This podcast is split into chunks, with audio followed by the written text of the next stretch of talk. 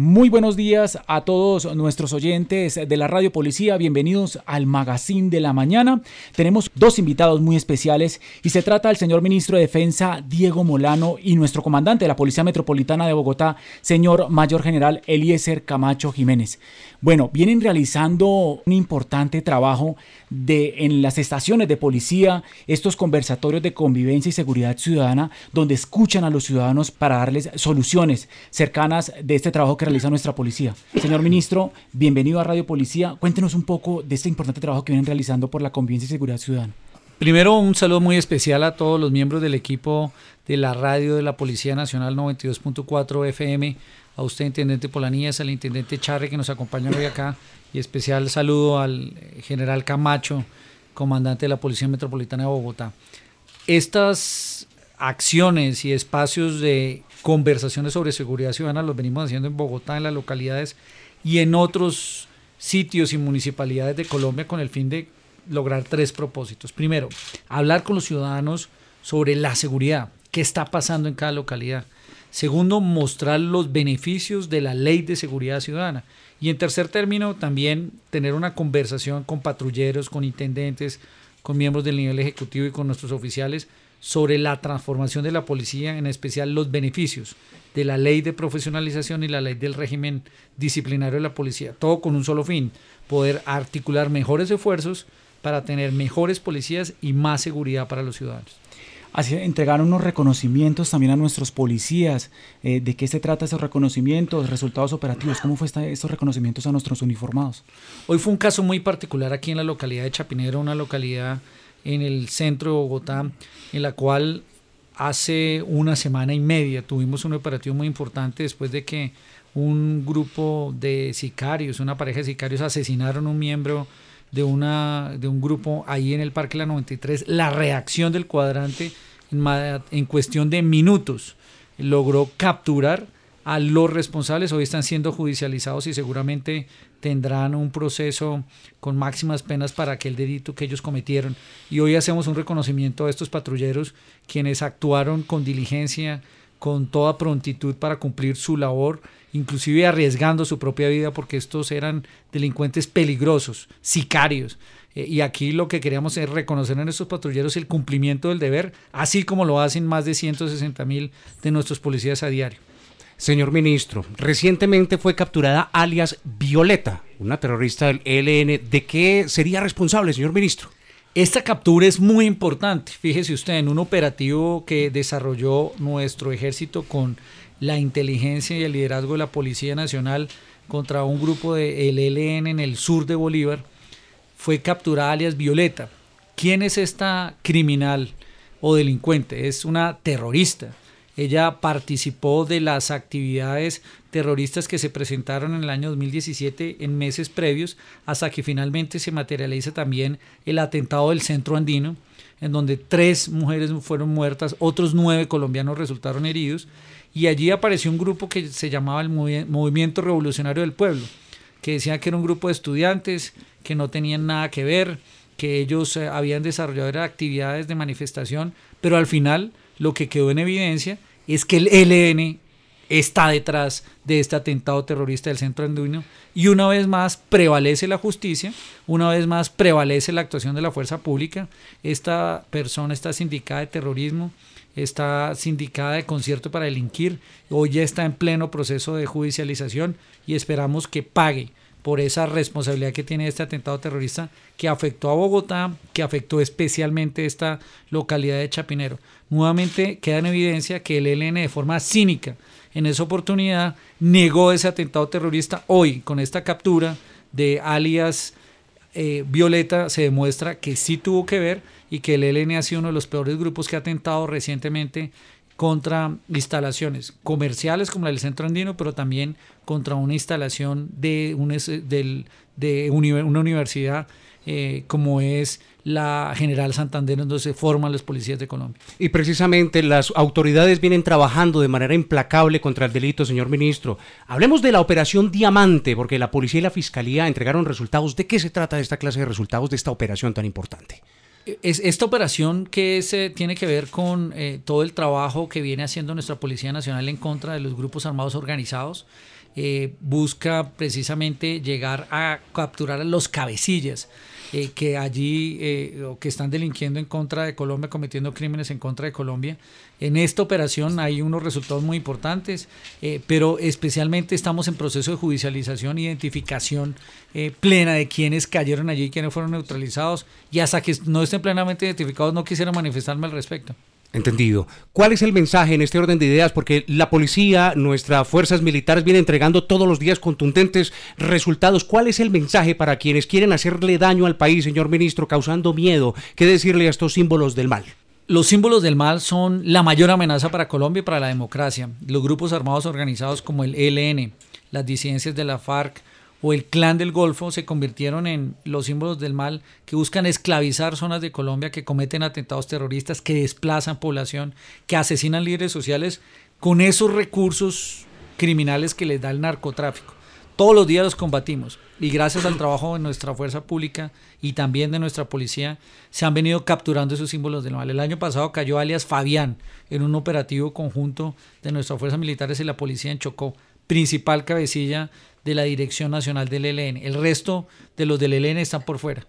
El año pasado cayó, cayó alias Jonier, también con un trabajo de la policía y la fuerza pública, principal cabecilla de las disidencias de las FARC.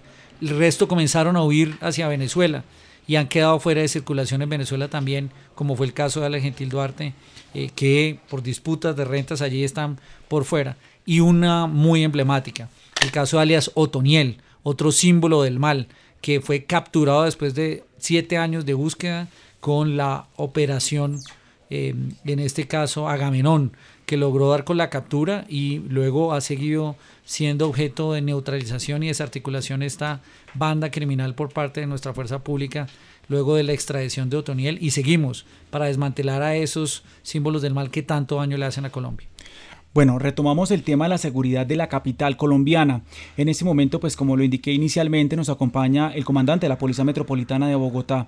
Señor general, ¿cómo vienen trabajando por la seguridad de los capitalinos luego de esta primera vuelta eh, electoral y ya próximamente a esta segunda vuelta? ¿Cómo se está preparando la capital colombiana para estos comicios? No, precisamente con todo lo que es el plan democracia a nivel nacional, el Ministerio de Defensa y la Dirección de la Policía han visibilizado la capital como la ciudad más importante en tema de protección en estos comicios electorales. Tenemos en total un componente de 11.200 miembros de la Policía Nacional para acompañar todo lo que tiene que ver el proceso electoral. Estos policiales van a estar primero en los puestos de votación, pero también vamos a tener investigación e inteligencia acompañando a nuestra Fiscalía General de la Nación. Vamos a tener cubierto el transporte masivo, importante corredores viales para poder llegar a los sitios sin utilización de sus vehículos, pero también vamos a tener infancia, adolescencia, tránsito, todos los componentes policiales para que sea un día tranquilo, que los ciudadanos tengan la confianza, que hay un Ministerio de Defensa, que hay una dirección de policía comprometida con lo que es la seguridad, sabe que salgan tranquilamente a ejercer su derecho al voto, que ahí vamos a estar, vamos a estar tener todas las salas de denuncias en la estación de policía, en la SURI, la línea 123, las eh, plataformas a denunciar, igualmente acompañando al Ministerio del Interior con el tema de la plataforma Uriel y todo el componente necesario para que salgan como ha sido tradicionalmente nuestro país ha tenido un día días importantes en, lo que es el proceso electoral durante toda su historia. Por lo tanto, no vamos a ser inferiores a las necesidades de los ciudadanos de poder elegir a la persona que consideran eh, que debe eh, llevar a nuestro país hacia el progreso. Y precisamente hablando de la seguridad en Bogotá, Larry, y nuestros invitados, señor ministro, hablemos de la seguridad para las elecciones. Estamos a dos semanas, supimos eh, de antemano que tuvimos diferentes puestos de mando unificados con unas tareas muy específicas en donde en primera vuelta se entregaron resultados importantes. ¿Qué garantías tienen los colombianos para esta segunda ronda? El plan democracia que ha sido implementado con la instrucción del presidente Iván Duque y en el Ministerio de Defensa en coordinación con todas nuestras fuerzas permite tener desplegados hoy 300 mil ciudadanos, 300 mil hombres de la fuerza pública, 221 mil con cuatro propósitos. Primero, proteger 12.000 puestos de votación. Segundo, garantizar que cualquier colombiano pueda salir a votar libremente en esos puestos de votación. Tercero, garantizar la logística de las elecciones, la llegada del material, la distribución del material, luego la recogida y el acompañar los procesos de preconteo, conteo y escrutinio.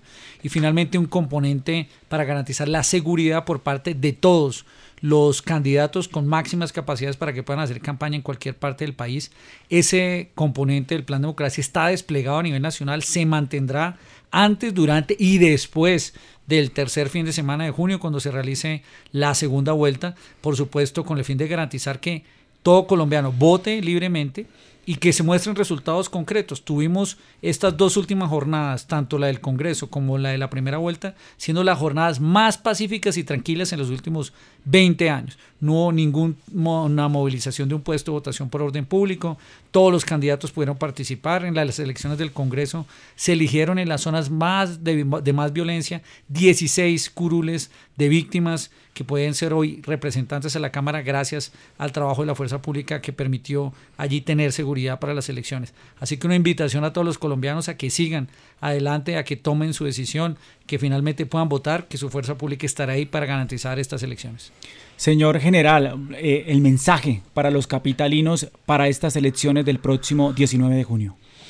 Que tenemos toda una planeación, todos unos apoyos importantes de a nivel nacional, eh, incluso con nuestro ejército nacional en unos sitios eh, de cuidado estratégico del sistema de transporte, otros lugares que se ha determinado para los apoyos correspondientes, de que salgan a, ejercer su derecho, que vamos a estar en todas las localidades de la ciudad, que vamos a estar acompañando, que vamos a estar direccionando, guiando y que denuncien cualquier anomalía que puedan observar. Yo creo que es principalmente eso, la garantía de que los ciudadanos pueden ejercer su derecho al voto de forma tranquila como siempre ha sido y que ahí va a estar la Policía Nacional con nuestras eh, fuerzas militares acompañando todos los procesos. Señor ministro, importante tener en cuenta que el trabajo que realizan las autoridades para garantizar seguridad y convivencia, ya sea para elecciones o ya sea para entregar diferentes resultados operativos a nivel país, definitivamente debe conjugarse ciudadano, policía, ejército, fuerzas militares,